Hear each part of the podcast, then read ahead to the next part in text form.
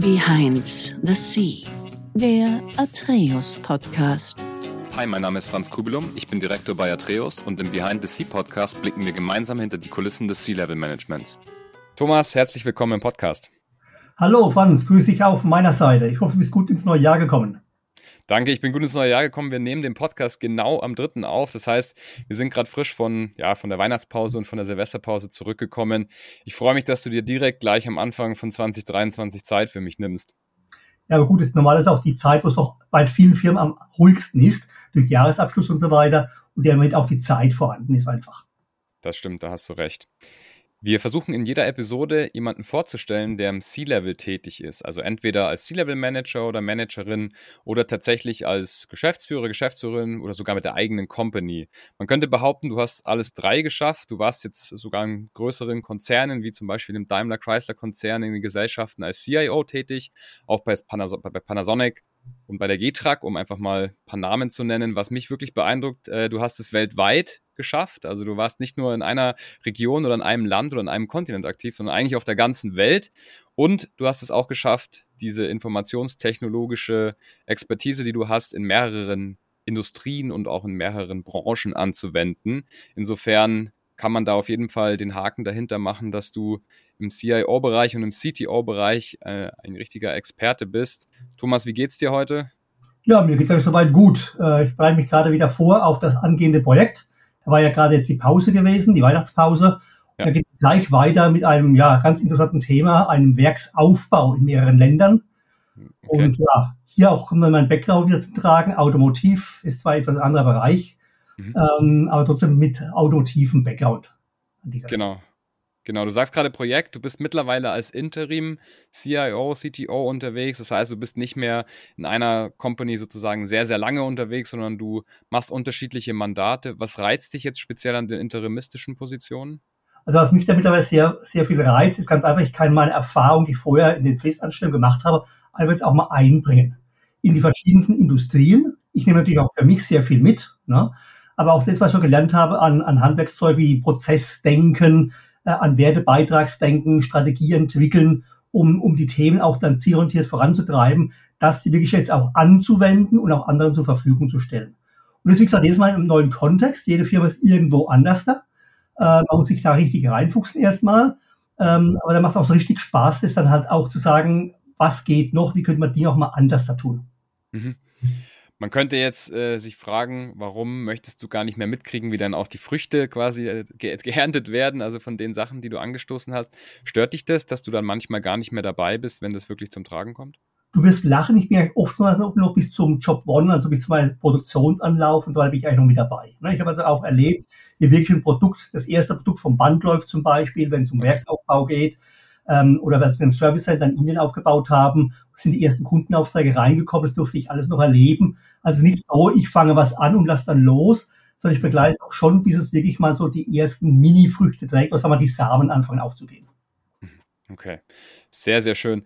Kannst du uns mal durch so einen typischen Tag, der gibt es wahrscheinlich nicht, es gibt wahrscheinlich keinen typischen Tag in deinem Leben, aber wie sieht denn so ein Tag von dir aus, von Aufstehen bis ins Bett gehen? Kannst du uns da einmal durchführen?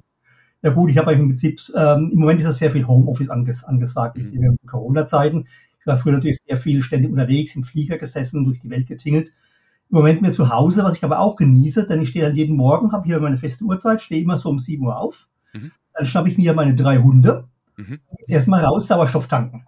Ne, das hilft sehr viel. Da kommt auch mal die ersten Ideen, den Tag reflektieren, was, was steht also den Tag an, was kommt auf einen zu, an was soll ich denken. Gehe Haus, nach Hause erstmal gemütlich frühstücken, auch nochmal die, die News mir anschauen. Mhm. Und dann fängt eigentlich der Tag locker so gegen 8 Uhr dann an, an dieser Stelle ist so ein ganz typischer Morgenanfang mittlerweile, so Homeoffice-mäßig. Ne? Um 8 Uhr beginnt dann der Tag und dann halt logischerweise in die ersten Meetings rein per Videokonferenz, mhm. Telefoncalls und so weiter. Und das kann natürlich ja in dem Umfeld natürlich oft sehr spät werden. Mhm. Ähm, wobei ich mir die Zeit immer nehme, mittags wenigstens noch mal ganz kurz rauszugehen, auch wieder mit den Hunden. Mhm. Einfach den Kopf noch mal frei bekommen ähm, und wieder neue Ideen zu tanken oder auch mal zu reflektieren, was da passiert ist.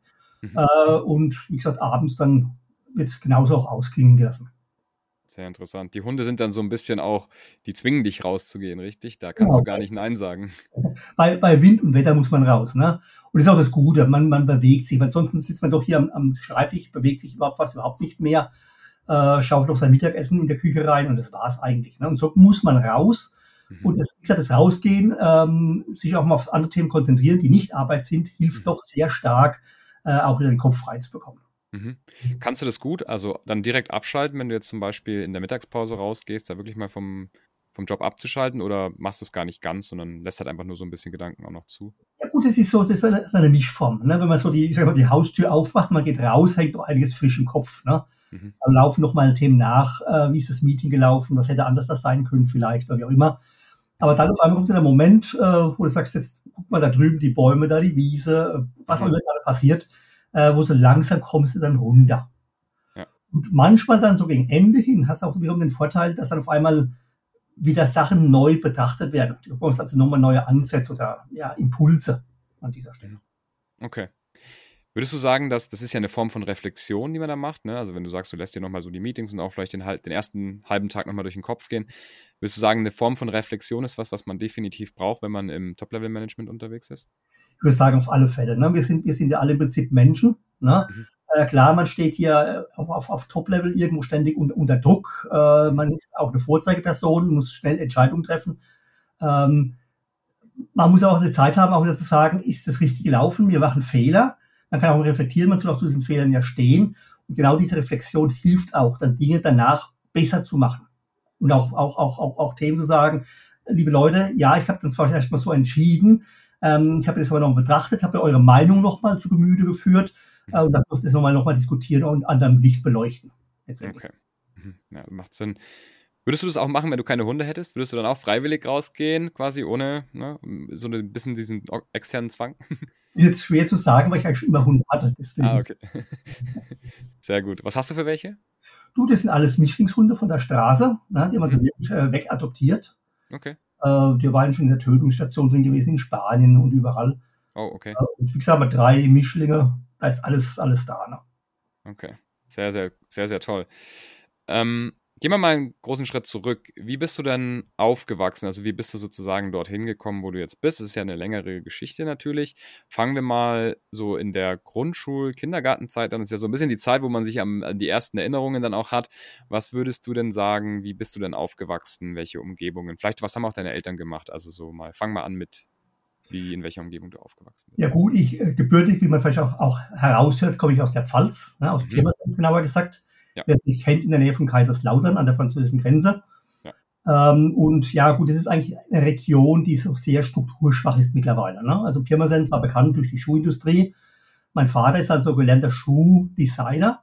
Ja, also wirklich äh, hier weltweit auch, auch dann Schuhe designt, die dann in die Produktion gegangen sind. Mhm. Meine Mutter kommt aus dem Bankenumfeld, also Bankkauffrau gelernt. Mhm. Äh, und Pirmasens selbst hat nicht so viele Arbeitsmöglichkeiten gehabt. Da gab es damals als größte Arbeitgeber die Amerikaner. Okay. Also Rammstein Airbase in der Nähe als größte Außenstation der Amerikaner überhaupt. Ähm, dann ist dort die, eine, ein, ein Chemieunternehmen. Das mhm. war damals, heutzutage nicht mehr, damals der größte Kunststoffformgeber und Kunststoffbauer der Welt. Mhm. Die Firma Kömmerling, wie gesagt, gibt es heute leider nicht mehr in der Form. Ähm, und dort habe ich auch im Prinzip gelernt. Ja, also man, man in Pirmasens, damals knapp 40.000 mit Eingemeindung Einwohner, überschaubar, äh, und damals entschieden, Bank hatte ich keine Lust gehabt, sondern eher in die, in die Industrie zu gehen und bin dadurch in der Chemie gelandet letztendlich. Okay, was hast du genau gelernt? Ich habe einen Industriekaufmann gemacht mhm. und hatte dann auch über das Unternehmen, weil ich gute Zeugnisse hatte, auch dann die Chance bekommen, ähm, die Berufsakademie zu besuchen. Die war damals relativ noch neu in der Gründungsphase äh, in Mannheim. Ähm, das heißt, hat immer so ein, heute sagt man, glaube ich, duales Studium dazu. Mhm. Äh, damals war es dann wirklich so ein halb, halbes Jahr Uni, halbes Jahr wieder in, im Unternehmen drin, das war zwei Jahre. Äh, und habe dann dadurch äh, meinen mein Industriekaufmann und dann äh, ja, Berufsakademie gemacht, als Wirtschaftswissenschaftler letztendlich. Okay.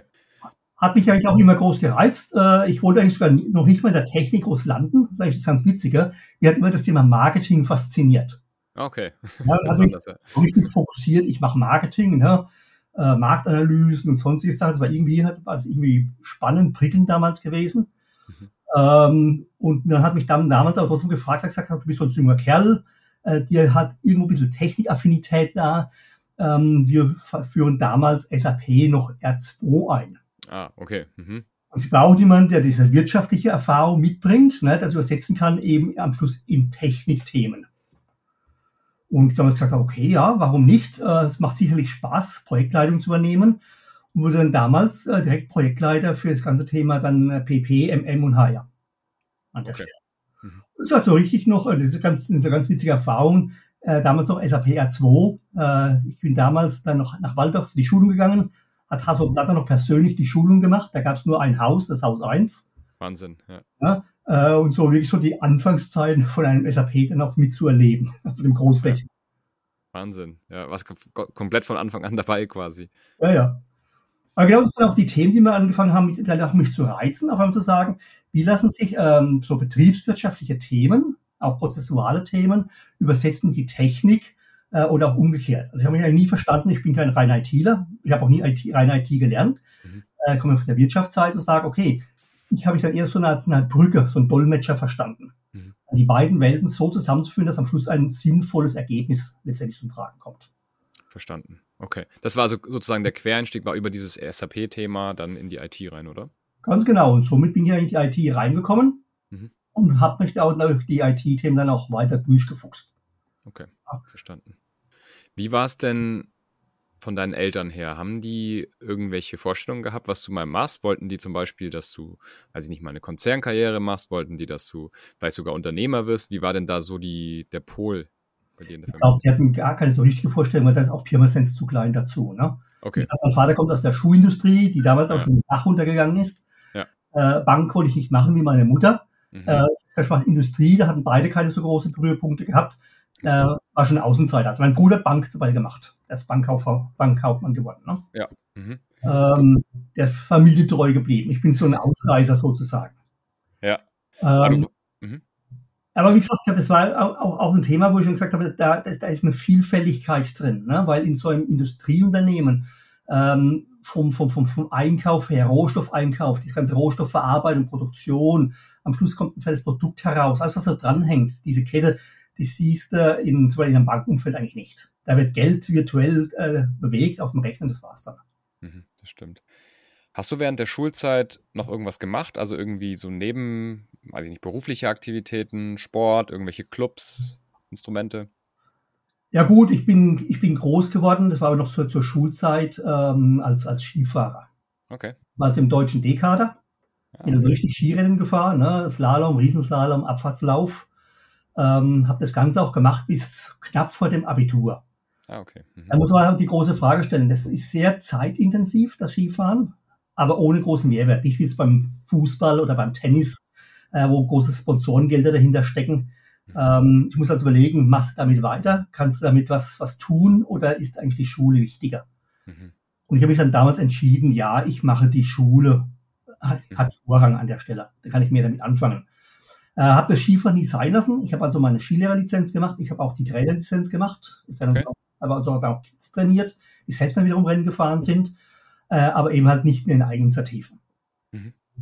Wenn du sagst, es ist ja zeitintensiv, wie, mit wie viel kann man da rechnen? Ich meine, es ist ja schwierig, ich weiß gar nicht, also viele Zuhörer kennen das vielleicht auch gar nicht. Wie trainiert man denn zum Beispiel im Sommer Skifahren? Ja, im, im, Sommer zum Beispiel äh, ist man in, in, im Hochgebirge, irgendwo in Kapun zum Beispiel, auf dem Kitzsteinhorn, auf dem Gletscher mhm. und dann tagsüber dann trainieren. Mhm. Ähm, eben halt Abfahrtslauf und, und so weiter und so fort.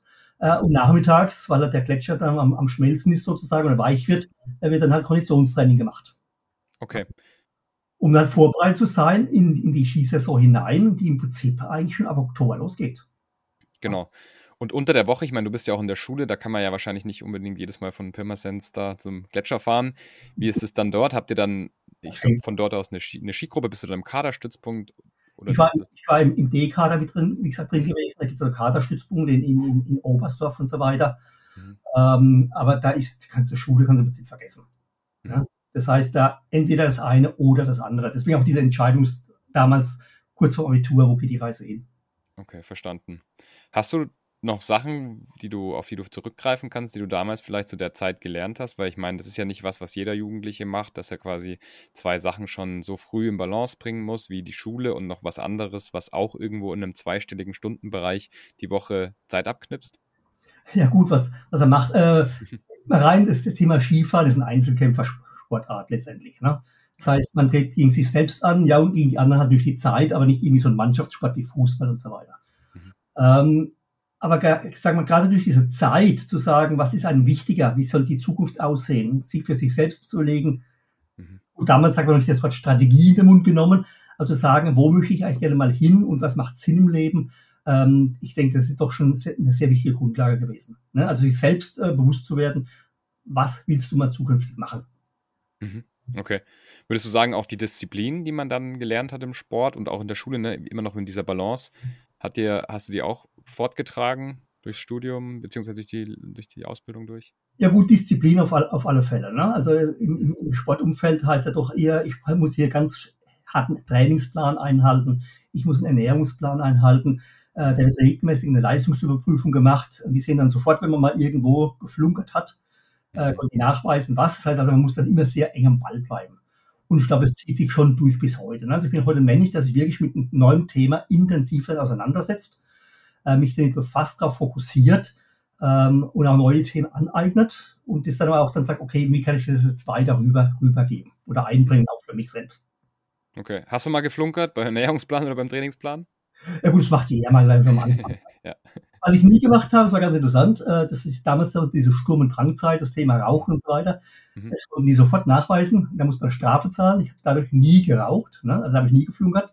Klar. Ja, und sonst, was schon mal gesagt habe, oh, die Woche muss es nicht mal sein, ne? mal weniger trainiert. Mhm. Aber das wussten die immer sofort. Ne? Wahnsinn, ja. ja, das ist natürlich, das ist natürlich nicht einfach, so gerade in dem Alter natürlich auch, wenn man noch sehr jung ist. Aber sehr, sehr interessant. Wie ging es denn danach weiter? Ich meine, du bist jetzt ähm, quasi an diesem SAP-Schneidepunkt, wo du so durchs Business, aber eben in die IT reingefunden hast. Wie hat sich das dann, dann entwickelt, dass du da ja dann von diesem, sag ich mal, Projektmanagement-orientierten IT-Arbeiten bis hin zum CIO gekommen bist? Also, was war der nächste Schritt? Ist eigentlich ganz, ganz, äh, ja, auch ganz witzig. Ähm, mir hat damals angefangen zu gefallen, so ein bisschen dieses Beratungsthema. Ja, und ich habe da auch gemerkt, dass Pirmasens mir als Ort zu, zu klein wird. Ne? Man macht immer diese SAP-Einführung und wie geht's dann weiter? Ne? Ich habe damals schon gesagt, ich muss eigentlich weg. Ja. Und ähm, aber es haben in diesem Projekt auch die Leute zu beraten, in den Prozessveränderungen und so weiter, das hat mir Spaß gemacht. Ja. Ich habe damals angefangen, mich dann auch zu bewerben. Unter anderem, damals gab es noch, noch Anderson Consulting und so weiter. Ähm, habe ich bei denen beworben, habe auch Gespräche gehabt, sie wollten mich schon, schon annehmen. Ähm, mein Bruder hatte damals noch gesagt gehabt, äh, der war bei der, bei der, bei der Bayerischen Vereinsbank. Mhm. Äh, die suchen doch auch, die, die strukturieren gerade um, äh, bewirb dich doch auch mal dort. Ja? Mhm. Ähm, habe da die Bewerbung eingereicht, mir nichts dabei gedacht, mit Anderson Consulting damals weiterverhandelt. Mhm. Und damals, weiß gar nicht mehr, welches Jahr das war, immer Nachrichten, immer so sieben, nee, muss doch vorher gewesen sein, 92 oder irgendwann. Ähm, ruft mich dann die Vereinsbank an, ob ich nicht Zeit hätte, über die Weihnachtstage nach München zu kommen. Mhm. Zahlen alles. Ne? Ich durfte ja. zumindest mal im Leben so alleine bezahlten Flieger benutzen. Sehr gut, ja. Ja, wir sind Frankfurt nach München geflogen damals. Äh, die haben mir dann eine, eine kleine Wohnung zur Verfügung gestellt und dann haben wir Gespräche geführt. Mhm. Äh, und die haben gesagt, äh, Herr Seugen, äh, was Sie so bisher gemacht haben, auch diese Themen, die Ansätze gefallen uns. Wir möchten Sie eigentlich gerne in unserem Team drin haben. Okay. Weil wir wollen äh, damals neue Technologien einführen, kleinen Server fing dann damals an, neue Architekturen zu überlegen und so weiter, wo ich da nicht Lust darauf hätte. Mhm. Gerade wenn man über Architekturen redet, äh, die Leute denken sofort, nee, das sind Netzwerke, das sind Rechner, Großrechner und so weiter. Nee, Architektur ist ja für mich auch äh, Unternehmensarchitektur. Wie hängen die Prozesse zusammen? Wie sieht die Organisationsstrukturen aus? Alles dieses Gesamtbild äh, in ein, letztendlich ein, ein, ein, ein Modell rein zu entwickeln, äh, um neue Techniken einzuführen. Und es war damals auch ganz interessant gewesen, ähm, weil alle anderen Banken hatten damals auf uns draufgeschaut, was macht denn die Vereinsbank? Wir waren damals mit die Ersten. Ne? Also Deutsche Bank und wie sie alle hießen, haben da hingeschaut. Es gab auch damals auch eine große Systementscheidung. Damals gab es von IBM noch OS2 und Windows fing damals gerade an. Äh, beide Firmen haben es natürlich dann gebauchpinselt. Ne? Ja. Da durften wir nach Redmond mal rüber, durften uns da mal mit einem Bill Gates unterhalten damals. Wow, okay. Das gleiche war, da ist dann auf IBM-Seite passiert, ne? äh, okay. um, um, um uns einzusagen, äh, wir haben eigentlich das bessere System. Letztendlich äh, hat die Funktionalität gewonnen, das war damals Microsoft Windows. Mhm. Und äh, wir haben damals ein Riesenprojekt gestartet, neue Architektur entwickelt, neue Anwendungen entwickelt, haben 40.000 Arbeitsplätze deutschlandweit ausgetauscht, ersetzt durch mausgesteuerte Systeme, damals alles komplett neu. Ja. Es Zeit. Ähm, das hat dann äh, auch dem Vorstand gut, gut gefallen. Ne? Ich war dann damals als Sonderprojektleiter auch direkt beim Vorstand aufgehängt, damals schon. Wahnsinn. Mhm. Und, ähm, und durfte dann damals auch dann danach eine neue Abteilung aufbauen, die heißt, hieß dann Neue Technologien. Hm, Okay. Da haben wir uns dann mit Themen beschäftigt. Äh, damals kam das erste Handy raus. Ähm, da haben wir ein Projekt gestartet, das hieß Bank in meiner Tasche. Ähm, damals habe ich gesagt, gehabt, nee, vergiss es, das taugt noch nichts. Na, heute im Smartphone wird man drüber lachen. Ähm, aber damals als allererste Handy, da gab es ja noch nicht mal SMS und gar nichts. Ja. Ne, an der Stelle. Und da, welche Zeit war das ungefähr? Welches Jahr? Oh Gott, äh, da müsste ich mal immer, immer das so, so, so zurückrechnen. Das müsste dann so 95 rum gewesen sein. Ah, okay, okay, okay. Ja. Und da habt ihr tatsächlich noch, hat dann äh, die, die Bank quasi noch tatsächlich mit Bill Gates selber gesprochen? Ja, ja, ich Ja. habe persönlich getroffen. Wir waren zum Abendessen hingegangen. Ähm, dann, dann war auch seine Frau, damals noch nicht seine Frau, die war nicht verheiratet, aber seine, seine Lebensgefährtin war schon mit dabei. Mhm. Ähm, und der, der damalige CFO, John, was man hieß, Sil Silverstone oder irgendwas der Art. Haben Mhm. den Nachnamen nicht mehr drauf. Okay. Dann waren wir da bei Abendessen bei Bill Gates zu Hause. Ach, nicht schlecht. Und die haben euch dann verkauft, also sozusagen versucht zu verkaufen. Naja. Ja. Also, wir haben es wirklich getestet. Wir haben, wir haben ein Testcenter aufgebaut äh, in, in München, unten im, im, im Keller. Da lief alles parallel und ausprobiert, dass es bis noch geht. Also wir wurden es eigentlich nicht, nicht äh, kaufen lassen letztendlich. Okay, nicht schlecht. Kurz Interessen, äh, interessenshalber Zwischenfrage: Bank in der Tasche. Wie, wie habt ihr das damals mit dem Handy oder wie was war die Idee, dass ohne einem, einem Handy, wo es keine SMS, keinen Internetzugang etc. gibt? Es ist damals, weil kommt so ständig so spontan die Frage hoch, eine neue Technologie, kann man was draus machen, kann man damit ein neues Okay. Geschäftsmodell entwickeln. Ne? Ähm, und ja, am Ende war es halt nur ein mobiles Telefon. Ne? Okay. Man kann die Idee kommen, äh, kann man vielleicht mit Codes irgendwas machen durch Eingaben, aber das ist für die Leute alles noch zu kompliziert. Das Ja. macht keinen Sinn. Ne, damals. Okay. Ja, klar, war der noch ein bisschen zu früh dran. Naja. Okay. Und dann, Ja. haben wir, dann gab es dann ein Sonderprojekt ähm, nochmal gestartet, ähm, die damalige Advance Bank. Äh, ich war damals der, der technische Aufbauleiter. Ähm, Mhm. die Advance Bank war damals Deutschlands erste Online-Bank. Ne? Heute gibt es ja auch, wie Comdirect, wie sie alle heißen, die sind da mehr. Äh, wir waren damals mit die Ersten äh, und, und haben die aufgebaut. Gibt es leider mittlerweile auch nicht mehr. Aber war auch eine ganz richtig interessante Pionierzeit äh, dann zu sagen, wie identifiziere ich zum Beispiel einen Anrufer äh, per Telefon, dass dann sofort seine Kontoinformationen aufspringen, äh, um dem, was hat er als letztes sich gekauft, um dann vielleicht neue Produkte anbieten zu können von der Bankseite her und so weiter auch. Hm. Okay. Also, wir haben da schon relativ, relativ viel, viel weit gedacht an der Stelle. Das ist natürlich sehr interessant, ja. Ja. Okay.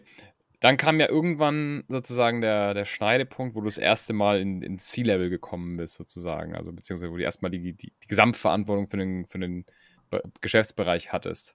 Wie hat sich das dann ergeben und wie war dann die Entscheidung, das dann auch zu machen von deiner Seite aus? Ja gut, es war, es war rela relativ, sagen wir, es hat eigentlich in der- in der Bankzeit schon angefangen gehabt. Ne? Mhm. Ähm, dadurch, dass ich ja dieses Sonder, Sonderthema, dieses Sonderprojekt bekommen habe mit dieser neuen Technologie, ich durfte eine komplett von nichts eine Abteilung aufbauen und habe nur den Vorstand berichtet und sonst niemanden. Mhm. okay. Mhm.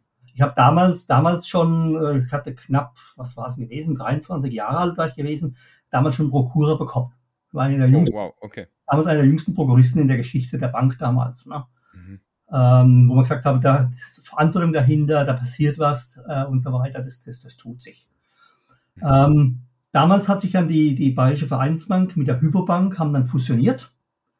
Dann ist ja erstmal so anderthalb Jahre lang, weil es mal überhaupt nichts mehr groß passiert. Es muss erstmal so zusammenrütteln.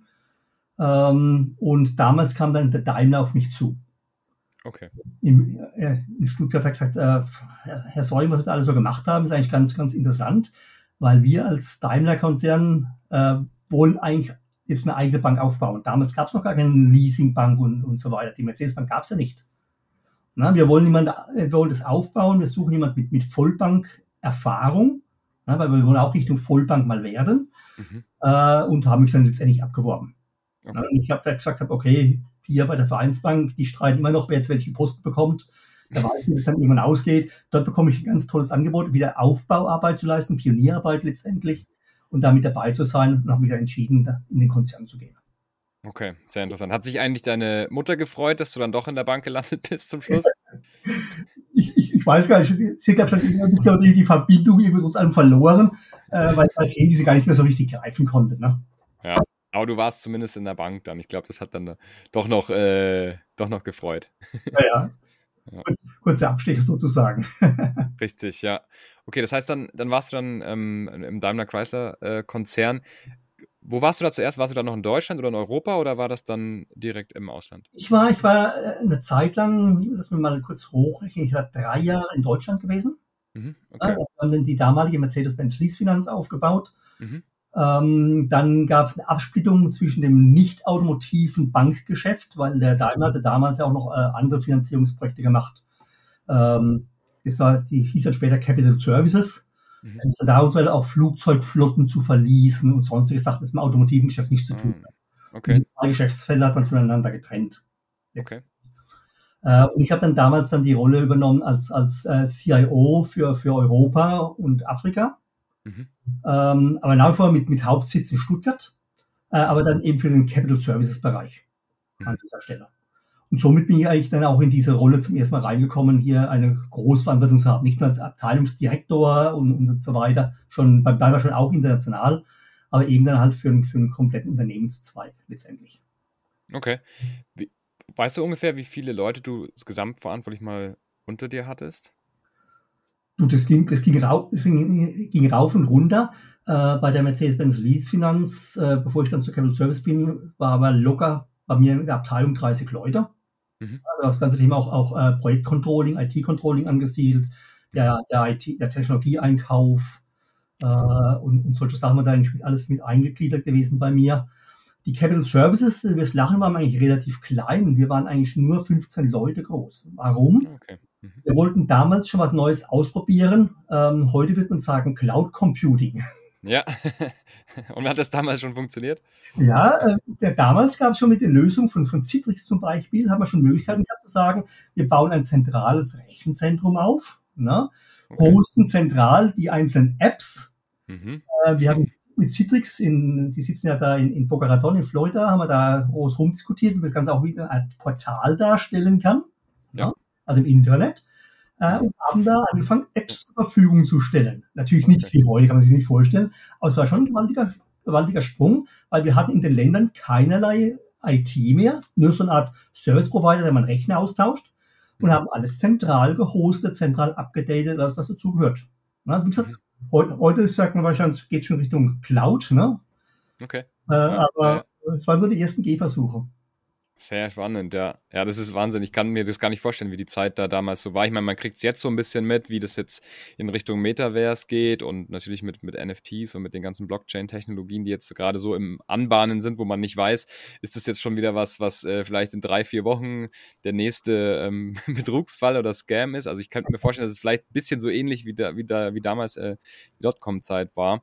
Aber du warst ja richtig live dabei. Du hast gesagt, die Pionierarbeit ähm, hat dich da immer gereizt. Ist es auch das, was dich jetzt, sage ich mal, an dem Job, den du jetzt machst oder generell an den Sachen, die du immer gemacht hast, immer gereizt hat? So das Pionier? Das, das im Prinzip, im Prinzip immer. Ne? Also auch als ich mich dann selbstständig gemacht habe, äh, bin ich immer in Themen auch drin gelandet, wo es hieß, dann wir müssen was Neues tun, was Neues aufbauen. Mhm. Ja, an der Stelle. Hat mich auch begleitet, wie gesagt, auch, auch, auch eine Festanstellung. Also du hast vorhin die Getrag erwähnt, als ich mhm. damals zur Getrag mit dazu kam, ähm, war die, die Wirtschaftseinbruch damals 2008, ne, Weltwirtschaftskrise. Ähm, allen Unternehmen ging es schlecht, auch den Automobilzulieferern. Man hat also auch Leute gesucht, die mit neuen Ideen da was Neues hochbauen. Und damals ging es dann los zu sagen, lass uns doch hier eine Art globale IT-Organisation bauen, um auch eine globale Supply Chain besser steuern zu können. Ne? In der Gegenkampf der Zeit, wir haben jedes Werk eigenständig, eigenes Königreich. Ne? Mhm. Wie können wir jetzt aber die Produktionsauslastung so steuern, dass alle Werke am Schluss irgendwas zu tun haben? Und wie, wie folgt die IT dem Ganzen nach? Wie muss eine IT-Organisation aussehen? Wie muss eine IT-Strategie dazu aussehen? Äh, und wie muss auch das Service Delivery dazu aussehen, um so etwas tun zu können? Also auch da wieder, letztendlich ist es eine Art Pionierleistung. Mhm. Na, wir haben dann ein, ein SAP-Template entwickelt, ein, ein, globales, das man dann wirklich dann äh, sofort überstülpen konnte. Aha, ein neues Werk, einfach eins zu eins da drauf äh, und konnten sofort im Prinzip loslegen an dieser Stelle. Ja, nicht schlecht. Sehr interessant. Äh, was, was würdest du denn sagen, jetzt mal so rückblickend auf die Stationen, die du hattest, wären so deine, deine, ja, sag ich mal, drei Key Takeaways, also was du da so gelernt hast, wo du jetzt sagst, okay, davon, das hilft mir jetzt auch einfach in meinen C-Level-Positionen, wenn ich jetzt auch in neue reinkomme, interimistisch. Was sind so die, oder vielleicht auch nur ein Tipp oder so die, die wichtigsten Sachen? Was man auf alle Fälle nie, nie unterschätzen darf, sind die, sind die Menschen letztendlich. Ne? Mhm. Ähm, ich habe hab gelernt, es ist wichtig, sofort relativ mit den Leuten Kontakt schnell aufzubauen, Vertrauen aufzubauen, äh, um dann schnell auch ein Team zusammenzuschweißen. Mhm. Das heißt aber auch erstmal am Anfang sehr viel äh, aktiv zuhören, ähm, um, die, um die Themen auch er, ernst zu nehmen und aufzugreifen, die dann da sind. Ich glaube, das größte Rüstzeug habe ich dazu im Ausland gelernt. Ich war ja im, im, unter anderem auch jahrelang in Mexiko gewesen. Ne, man kommt erstmal darüber, so typisch Deutsch denke und so weiter. Ne? Ja. Äh, dann mal herauszufinden, wie ticken andere Menschen, andere Kulturen, was hat das für Auswirkungen und wie kannst du das so nutzen, dass am Schluss jeder was davon hat, ja. das zu lernen. Und das mache ich im Prinzip heute immer noch, wenn ich Unternehmen reinkomme. Ich sehe es jedes Mal wie ein eigenständiges Land mit eigener Kultur, was es ja auch ist letztendlich. Mhm. Und versuchen herauszufinden, wie tickt hier die Maschinerie, ähm, wo muss ich reingreifen, um möglichst schnell Synergien erreichen zu können. Ja? Und okay. das geht sowohl nach unten zu den Mitarbeitern, aber auch relativ schnell mit den wichtigsten Stakeholdern hier Kontakt aufzubauen. Also im Prinzip komme ich rein, äh, mache sofort Termine mit denen aus, versuche herauszufinden, wo hakt's, wo kann ich helfen letztendlich äh, und versuche mir dann so ein Gesamtbild zu bauen an dieser Stelle. Okay, sehr interessant. Ist, man sagt ja auch immer so, das branchenübergreifende Arbeiten ist auch immer so ein bisschen schwierig, vielleicht in der IT noch am ehesten möglich, weil man das einfach gut übertragen kann, als jetzt vielleicht in anderen Bereichen. Aber oftmals sagen dann doch die einzelnen Firmen, naja, wir brauchen aber auch jemanden, der Automotive versteht. Wir brauchen jemanden, der auch kulturell in, weiß ich nicht, ins produzierende Gewerbe oder in die Professional Services oder ins Banking passt. Das sind ja dann doch immer andere Charaktere, die in den jeweiligen Industrien arbeiten. Würdest du sagen, weil wenn ich jetzt das höre, das ist ja natürlich so eine sehr, sehr, sehr gute Taktik, um das einfach schnell ein Gefühl dafür zu kriegen. Ist das der Trick, den du angewandt hast, um auch einfach sowohl regional als auch branchenübergreifend so gut zurechtzukommen in den einzelnen Firmen? Ich habe eigentlich versucht, in den, den, in den Interviews oder in den Gesprächen auch immer zu erklären, dass das, das, das, das Thema Branche und so weiter ist, ist ja nicht das, das Allerwichtigste. Ne? Nee. Also das erste Thema, wie gehe ich mit Prozessen um? Wie sieht meine Organisationsstrukturen aus? Wie sieht meine, meine Unternehmensziele aus? Und wie schaffen wir es gemeinsam dahin zu kommen? Das ist eigentlich ein Thema, das versteht jede Branche mal ehrlich sind. Ne? Wenn ich anfange hier zu sagen, ich baue eine IT-Strategie auf, herausfinden ist die Unternehmensstrategie, wo soll die Reise hingehen in den nächsten fünf Jahren, das gemeinsam zu erarbeiten, äh, das ist branchenunabhängig. Und dann kannst du daraus ableiten, was bedeutet es dann für die, für die Strukturen drunter, für deine IT-Organisation zum Beispiel, was bedeutet es für deine Prozesse, die du darstellen musst, für deine Services, wie du die schneiden musst. Ja. Ähm, wenn du auf die Schiene das versuchst, das zu erklären, kommst du relativ schnell auch in den, in den Kontakt rein. Die einzigsten, die komischerweise immer relativ, sagen wir, etwas wieder, ja, widerspenstiger waren, war der Energiebranche. okay. Die irgendwie wirklich so in sich verschachtelt. Ne, okay. Ne? Aber wenn man mal sieht, was ich überall mit der, mit der Zeit alles gemacht habe, ich war im Bereich Professional Services gewesen, ich war im Bereich Defense gewesen, ich war im Automotivbereich gewesen, ich war in der Nahrungsmittelindustrie gewesen, unter anderem ne, äh, im Stahlbau. Ähm, das sind alles verschiedenste Branchen aber irgendwo äh, kommst du doch irgendwo in die gleichen Grundmodelle immer rein. Ja. Für mich war es immer wichtig zu gewesen, sagen, ich will eigentlich mit dem, was ich hier bei euch tue, euch helfen, auch eure Ziele zu erreichen. Ne? Mhm. Lasst mich diese Ziele verstehen, lass uns gemeinsam dann ein Modell entwickeln, was dazu getan werden muss. Wie sieht also der Aktivitätsplan aus über die nächste Zeit? Klar auch, was kostet es unter Umständen? Ne? Also ganz klare Maßnahmenplan gemeinsam zu entwickeln. Wie schaffe ich das, meinen Bereich dahin zu bekommen, um die Gesamt Unternehmensstrategie, Unternehmensziele zu erfüllen letztendlich. Okay. Wenn du, du hast ja als, als C-Level-Manager auch extrem viel Recruiting-Verantwortung, musst ja Leute einstellen, zumindest mal die, ähm, sag ich mal, die Ebene unter dir oder sogar auch noch eins drunter. Auf was achtest du denn da, wenn du, wenn du Leute anstellst? Was ist dir da besonders wichtig? Fachlichkeit? Sind das eher so die Werte und die persönlichen Eigenschaften? Auf was achtest du denn am meisten? Für mich sind so die persönlichen Eigenschaften wichtig. Klar, er soll fachlich, soll er in dem, in dem Thema schon versiert sein. Also diesen, äh, um was es geht, wenn ich mir also ein Systemarchitekt einstelle, dann soll er natürlich das auch schon mehr schon gemacht haben. Ne? Mhm. Ähm, was mir wichtiger ist, ist aber auch, dass, die, dass es eigenständige Leute sind, die unternehmerisch denken. Ne? Okay. Im Prinzip so ein bisschen kleine Mini-Kopien von meinem Ansatz, immer zu sagen, ähm, die relativ schnell verstehen, aha, ähm, das sind die Ziele, das soll die Reise hingehen und ich ergreife selbst Initiative, mache selbst Vorschläge, um dahin zu kommen. Dass wir am Schluss, wie gesagt, wie ein gemeinsames ähm, Team dann dahin schwimmen. Also Leute, die unternehmerisch selbstständig denken, das war mir immer wichtig gewesen. Darauf habe ich sehr stark auch geachtet an, der, an dieser Stelle. Ah, okay, interessant. Sprichst du mit jedem deiner Direct Reports einmal die Woche oder wie oft machst du das da? Hast du da so ein System, irgendwie so Schuffix-System oder irgendwie, ja. was hast du immer das gleiche benutzt oder machst du das von Company zu Company anders? Nee, im, im, im Großen und Ganzen, äh, ich mache sowohl regelmäßige Termine mit meinen wichtigsten Stakeholder nach oben. Mhm. Also was immer wichtig, dass zum Beispiel mit meinem direkten Vorgesetzten mindestens einmal die Woche auch ein Schurfix stattfand. Okay. Die müssen ja nicht lange sein, ja, kann auch mal eine halbe Stunde Klar. sein oder wie, oder wie auch immer das einplant.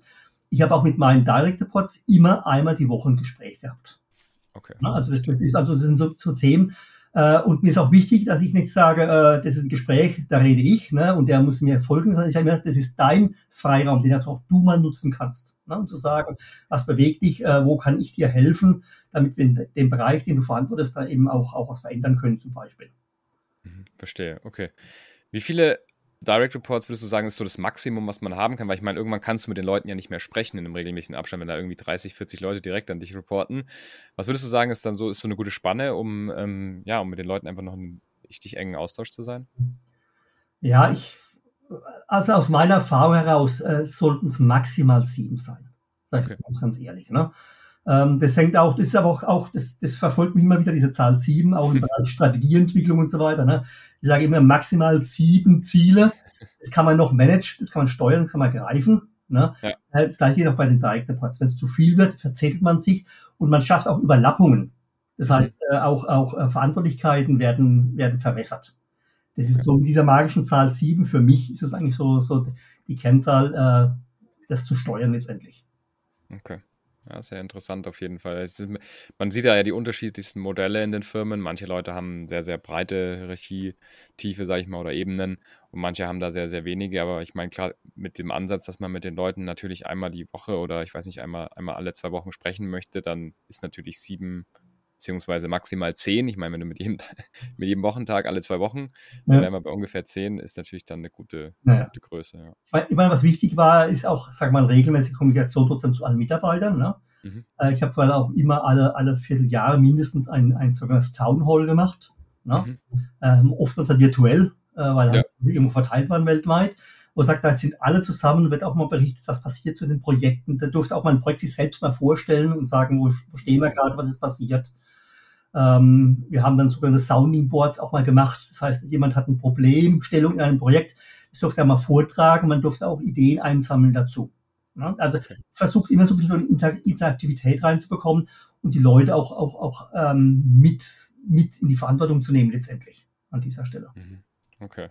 Das ist schon mal eine sehr interessante Methodik. Würdest du sagen, das ist was, was, also ich, ich würde würd dich gerne fragen, was du von dem Begriff New Work hältst und wie du das für dich definierst. Also es ist natürlich jetzt klar, das schwingt immer so dieses Thema, ja, Homeoffice, man kann jetzt von überall arbeiten, das ist ja aber ja nicht alles. Das war jetzt mal so ein bisschen der Disruptionsfaktor, der dazu geführt hat, dass man sich über dieses Thema nochmal viel mehr Gedanken gemacht hat. Aber was ist für dich so das Thema, was in die zukünftige Arbeit reingeht, die natürlich eben basierend darauf, dass man jetzt vielleicht nicht, nicht mehr immer vor Ort sein muss oder ins Büro fahren muss, ähm, die darauf aufbaut. Aber was würdest du sagen, ist so die zukünftige, vielleicht mittelfristig fünf Jahre, äh, Disruption der Arbeitswelt noch? Das ist eigentlich nach wie vor relativ schwer einzuschätzen, mir, mir ganz offen ehrlich. Ich habe mit virtuell und, und Videokonferenzen schon, schon zu deiner Zeit zu tun gehabt und so weiter. Mhm. Ja. Äh, weil du konntest nie alle Leute erreichen äh, und irgendwo gab es immer irgendwas remote. Ja? Ähm, ich habe gelernt, mit verschiedenen Techniken äh, umzugehen, Workshops remote auch durchzuführen. Aber es kommt auch immer wieder der Moment, wo man trotzdem mal zusammenkommen muss. Das sehe ich jetzt ganz aktuell, aktuell jetzt in dem Projekt, wo ich gerade drin bin. Na? Ähm, da sitzen, das sind dann Leute, die sitzen dann in England, in Ungarn und sonst irgendwo. Man hat es am Anfang nie gesehen. Äh, jeder hat seine eigenen Interessen. Und da ist mein Team draus zu schweißen. Das geht nur, wenn man sich am Anfang öfters auch mal wieder gemeinsam trifft. Ja. Ja, weil dann gesagt habe, wir treffen uns wirklich mal alle drei Wochen für zwei Tage. Ja. Äh, laufen zusammen, diskutieren, treiben Entscheidungen voran. Ähm, jetzt hat, wo man sich besser kennt, da kannst du es locker strecken. Ne? Wir sind also mittlerweile zu übergegangen, gewisse Sachen wirklich nur noch remote abzuwickeln. Aber gerade in dieser Sturmphase am Anfang, diese Drangphase, die da entsteht, das sollte man nach wie vor immer irgendwo versuchen, persönlich zu machen. Und mir ist am Ende egal, wo die Leute arbeiten. Die können und auch für mich persönlich, das hört sich vielleicht ein bisschen hart an, äh, das hört kein Arbeitsrechtler, wie auch immer, ist auch egal, wann die arbeiten. Ja. ja? Äh, wenn der eine sagt, ich arbeite lieber nachts und schlafe tagsüber, mir ist am Schluss wichtig, ähm, er übernimmt die Verantwortung für ein Ergebnis. Ne? Das heißt, ja. du bekommst hier dieses Thema, das musst du entwickeln, zwar bis dann und dann, in dem, dem Budget oder wie auch immer, ne? ja. also in gesteckten Rahmen. Und wenn er liefert, dann bin ich happy. Wie er das am Ende dann macht, äh, das ist für mich eigentlich eher dieses New Work, vertrauensorientierte Basis zu schaffen. Ja. Und, und, weg, weg von diesen ganz strukturierten Stech, also wenn ich heute wieder höre, die Leute sollen wieder anfangen zu stechen und so weiter. Aber mhm. Also mir wird es da ganz krummelig im Magen. Ja, klar. Das ist natürlich ein schwieriges Thema. Ja, es muss natürlich dann mal beide Seiten betrachtet werden. Die Menschen ja. wollen natürlich auch, dass sie nicht, äh, sage ich mal, unterschwellig zu mehr Arbeit dann auch gezwungen werden. Manche, wie gesagt, das sind ja ganz unterschiedliche Typen ähm, an Menschen, deswegen. Ja, aber das ist auch noch ein bisschen die Verantwortung von, von dem Vorgesetzten, uns mit meinem Auge da ein bisschen drauf zu schauen. Man geht ja kurz an, wie, ist der überlastet? Und dann mal sagen, jetzt machen wir kurz mal halblang und so weiter. Ne? Da gehört ein bisschen diese Sensibilität zu den Menschen mit dazu. Ne? Ja. Ähm, aber letztendlich, sage ich nochmal, ob er das am, am, am liebsten nachts macht oder am, am liebsten irgendwo auf dem Balkon macht, äh, wenn es dagegen nicht stimmt, soll mir eigentlich recht sein. Ja, das finde ich ist auch ein sehr, sehr guter Ansatz und glaube ich führt dann auch dazu, dass man dann den nächsten Schritt geht und sich aus diesen Randbedingungen ne, sind es ja im Endeffekt, die man dann als, als Führungskraft ja. schafft, dass sich daraus dann auch wieder ganz neue Modelle entwickeln ja. und ganz neue, weiß ich nicht, Rhythmen, wie zum Beispiel dieses alle zwei, drei Wochen mal zusammen, mhm. wo man vielleicht dann auch nicht nur den Tag im Büro verbringt, sondern vielleicht auch noch den Abend oder so, so fast schon wie so eine Geschäftsreise, nur andersrum. Ja, man ja. reist nicht sozusagen aus der Firma weg, sondern man reist einmal alle zwei Wochen in die Firma. Finde ich, äh, finde ich sehr, sehr interessant. Ja, super. Also wir kommen langsam ans Ende vom Podcast, deswegen natürlich auch respektvoll mit deiner Zeit umgehen. Aber ähm, vielleicht noch so die, die letzten zwei Fragen, vorletzte Frage. Wenn du sagst, du bist so ein bisschen von dieser Pionierarbeit immer motiviert, was Neues zu schaffen, vielleicht auch immer dieses Unternehmen in einem Unternehmen zu gründen, um was Neues anzureißen. Hast du manchmal auch so Motivationslöcher für die Sachen, die du so machst? Und wenn ja, wie kommst du aus so einem Motivationstief wieder raus? Ja gut, es gibt sicherlich äh, auch, auch mal, mal Löcher. Ne? Ich führe immer gerne das ein Beispiel voran. Ne? Äh, auch wieder das Projekt, wo ich gerade drin bin. Ne? Da ist sehr viel Politik im Spiel. Also wortwörtlich, da spielt die Politik mit rein. Mhm. Ne? Das ist nicht immer einfach. Da gibt es also Tage, wo du sagst, jetzt springe ich hier gleich bei mir das Fenster raus. Ne? Ja. Da ist leider Erdgeschoss, das bringt nicht viel. Ähm, aber, aber du sagst, nee, da habe ich jetzt gar keine Lust mehr. Ne? Mhm. Auch da, da hilft dann sehr viel. Ich gehe dann wiederum, wie gesagt, meinen Hund mal raus und sage, jetzt, jetzt Thomas, jetzt komm doch mal wieder runter. Ne? Äh, auch das umschiffst du, da findest du eine Lösung, um dann trotzdem irgendwo eine Entscheidung wieder zu bekommen, um weiterzumachen. Ja. Es dauert manchmal, manchmal etwas länger, ähm, aber das wieder versuchen, wieder ja, auf, auf normale Basis zu bringen. Aber wie gesagt, diese Tage gibt es immer. Ne? Oder wo man auch durch Entscheidungen durch irgendwelche andere Leute da erstmal blockiert wird und es geht nicht weiter und, und sagt, es kann doch nicht sein. Sind die wirklich so verblendet oder so engstirnig? Mhm. Ähm, da muss man ein paar Gespräche extra führen, äh, vielleicht auch mal sehen, was, was ist eigentlich sein echtes Problem dahinter. Mhm. Ja? Äh, um dann zu sagen, okay, wie greife ich jetzt gemeinsam oder wie helfe ich ihm, um dann er sich gut fühlt und ich will letztendlich auch weiterkommen. Sehr, sehr interessant. Super, ähm, ja, super Tipp, beziehungsweise mal Insight zum Abschluss. Äh, Thomas, wie kann man dich erreichen? LinkedIn wahrscheinlich, das ist ganz gut. Hast du noch irgendwelche anderen Plattformen oder, oder Adressen, die du angeben möchtest? Ja gut, das die Klassiker ist halt, man findet mich hier halt immer auf, auf LinkedIn, man findet mich auf, auf Xing. Ne? Ansonsten habe ich versucht, hier meinen, meinen Nachnamen mittlerweile zum, zum Markennamen zu machen, also soaring.com, äh, mhm. denke ich auch gut finden. Äh, und natürlich auch dann logischerweise auch telefonisch. Klar, super. Vielen herzlichen Dank, dass du bei mir im Podcast warst und vielen herzlichen Dank in, und Einblicke in, in die ganzen spannenden Sachen, die du gemacht hast. Wie gesagt, das ist echt eine ganze Palette und ich finde, äh, das ist super, dass man da mal mit jemandem oder zumindest in einem Gespräch zuhören kann, jemanden, der sowas gemacht hat. An alle, die noch zuhören, bitte gerne eine Bewertung dalassen, beziehungsweise auch einen Kommentar, je nachdem, auf welcher Plattform ihr das gerade zuhört. Und wer natürlich immer wieder neueste Episoden, wie jetzt die mit dem Thomas, haben möchte, der abonniert am besten auch die Kanäle, dann kriegt man die auch immer automatisch in den Feed gespielt. Thomas, vielen lieben Dank, dass du im Podcast warst. Ich wünsche dir noch einen schönen Abend. Dir gleichfalls, Franz. Mach's gut. Bis dann. Bis bald. Ciao, ciao. Tschüss.